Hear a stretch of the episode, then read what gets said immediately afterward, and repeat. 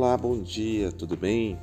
Eu leio com você nessa manhã Salmo 17, versículo de 10 a 15, que diz assim: Eles endurecem o coração, sua boca fala com soberba, agora andam rodeando os meus passos, fixam seus olhos em mim, para derrubar, me derrubar no chão. Eles se parecem com o leão que deseja arrebatar a presa e com o leão novo que espreita dos esconderijos.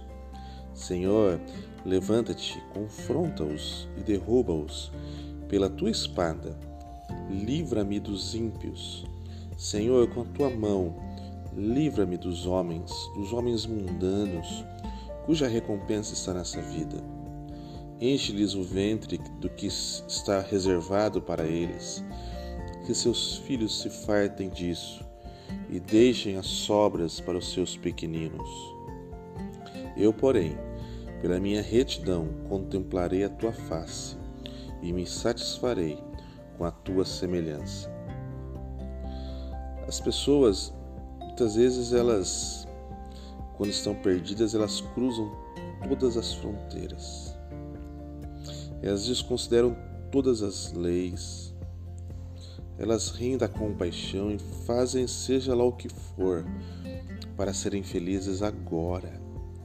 São de fato aqueles que devem temer a vida. Ter uma vida voltada para si mesmo, sempre à custa de outra pessoa, é o que a maioria das pessoas fazem. Em um mundo obscuro, Davi nesse salmo ele mantém a esperança ele se lembra que a crueldade sempre se volta contra quem a pratica.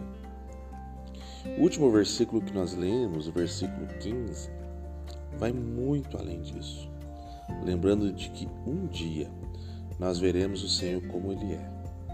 Então, contemplar a beleza infinita e receber esse amor infinito é o que nos dará uma satisfação que durará para sempre.